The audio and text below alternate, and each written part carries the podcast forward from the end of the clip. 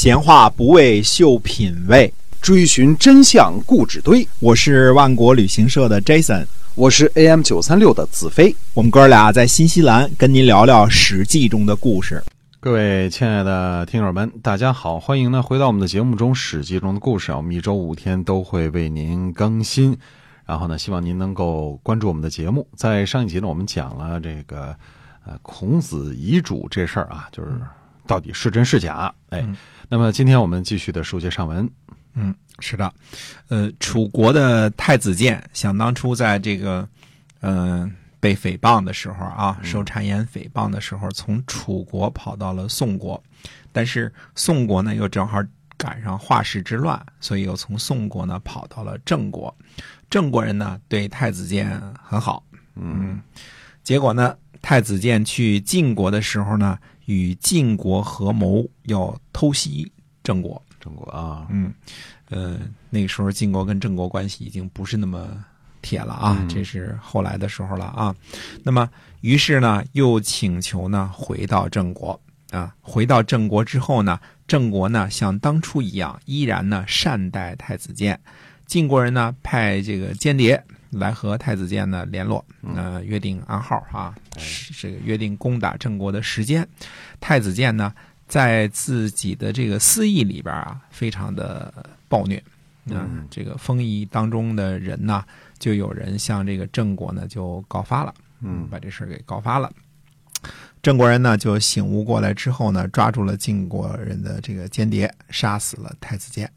太子建的儿子呢，公子胜在吴国，啊，那么呃，楚国的令尹子西呢，听说之后呢，呃，就想把这个公子胜啊召回到楚国，嗯嗯，社公啊，这个呃沈柱良就是或者叫叶公啊，或者叫社公啊，嗯，那么沈柱良就说呢，他说我听说啊，公子胜呢狡诈而好作乱，把他召回楚国呢，是否会出乱子呀？嗯，令尹仔细说呢，说我听说呀，公子胜呢很勇敢，讲信用，不会对楚国不利的，呃，就把他放在边境。嗯，保卫国家好了，嗯，那么这个社公又说呢，说我听说公子胜啊言出必践，而且呢好养死士，会不会有私心呢？又说呀，言出必践呢，可不是讲信用啊，说不问是否仁义，都拼死一搏呢，也不是勇敢，到时候呢，恐怕你会后悔的。但是子西呢，没有听从社公的劝告。就召回了公子胜，让他驻守在靠近吴国的边界啊，称为白宫啊，白色的白啊，嗯，这个公卿的公啊，白宫。那么白宫呢，呃，就请求讨伐郑国。嗯，子西回答说呢，说现在呢，楚国还没有安定，否则呢，我不会忘记的。后来呢，呃，白宫呢又请求伐郑，子西呢就允许了。啊，没想到呢，还没有出兵。呃，郑国呢遭到了晋国的侵犯，于是呢，楚国呢反倒派兵去救援了郑国，对吧？并且和郑国呢结盟了。这个，嗯，敌人的敌人就是朋友嘛，嗯，一贯这么说啊，嗯。那么这个事儿呢，白宫很愤怒，他说呢，郑国人人就在那儿呢，仇人离我们不远。那么楚国和郑国结盟的事情呢，呃，这个应该发生在哪年呢？发生在公元前四百七十九年。啊，这个，呃，就是在这个孔夫子逝世的这个时候啊，这一年，那么白宫呢，他一心一意呢想为父报仇啊。郑国呢是杀父仇人，必杀之而后快，伐之而后快啊。子西呢，这个救援郑国和郑国结盟呢，那是看在国家利益上的决定，对对吧？嗯，呃，因为楚国呢历来对于郑国的态度就是又拉又打，嗯，对吧？这个什么的时候拉一下，嗯，该打的时候打一下，下哎，这也是执政者子熙和子期等应尽的义务，他们就应该干这事儿，是吧？嗯但是子熙呢，绝对不会想到呢，白宫因为这件事儿会记恨子熙，欲置其于死地。白宫呢自己亲自磨剑，啊、被子朝的儿子子平看到了。嗯那么子平呢，呃，就问白宫啊，白宫胜啊，那么就问他说：“王孙，您为什么亲自磨剑呢？”哎，嗯，白公胜呢就回答说：“我向来以直率闻名，如果不实话告诉你呢，哪里还算得上直率呢？我亲自磨剑，就是为了杀死你父亲。”那子平呢，赶紧跑去把这个消息呢就告诉了令尹子熙。没想到子熙听到以后呢，不以为然。子熙说呢：“说白公胜啊，就像一颗鸡蛋。”啊，是我用我的翅膀把这个蛋孵化出来，然后呢让它长大的。嗯，在楚国呢，如果我死了，接替令尹和司马位置的不是白胜，还能是谁呢？嗯，因为白公胜的这个这个，实际上他的这个怎么说呢？血统还是挺挺高的啊，因为他是太子建的儿子，等于是真的是真正的王孙，对吧？哎，那么当时呢，他又立有军功，对吧？所以令尹认为呢。他死了之后，那接替令尹位置的就是白公胜。楚国一直也是这种贵族的这种体系嘛，对对吧？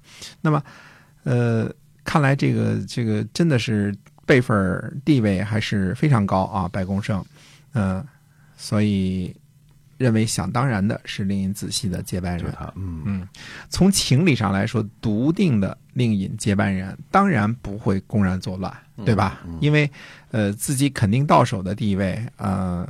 这个百分之百到手的地位，而走冒险的一步棋，这是这是不会做的事情，对吧？所以子细的态度是深不以为然啊。可是这世界上的事儿呢，很多时候就不能以常理来采度啊。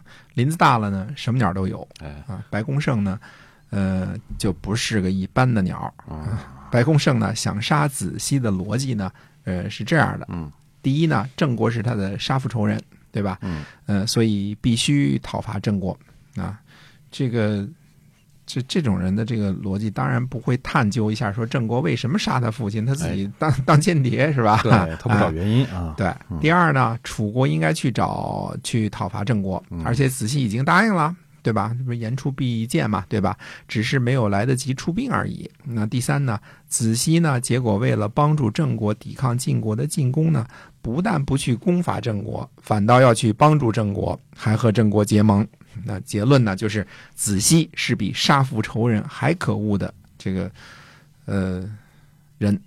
所以呢，这个呃，尽管是亲戚啊，是个楚国当政的令尹，但这个人呢，必须得杀掉啊，白。公胜这种人的这个心理啊，从来没有什么，呃，国家利益、家族利益，从来也不会计较行事的后果是否对无辜的人会造成伤害啊。因为在白公胜的眼中呢，只认的私仇啊，以及自己的推理啊，假想敌啊，为此呢，甚至可以抛弃自己的前途啊、利禄、家族的利益啊，一切都必须满足他的念头，就是这个这个想法到了就必须得执行。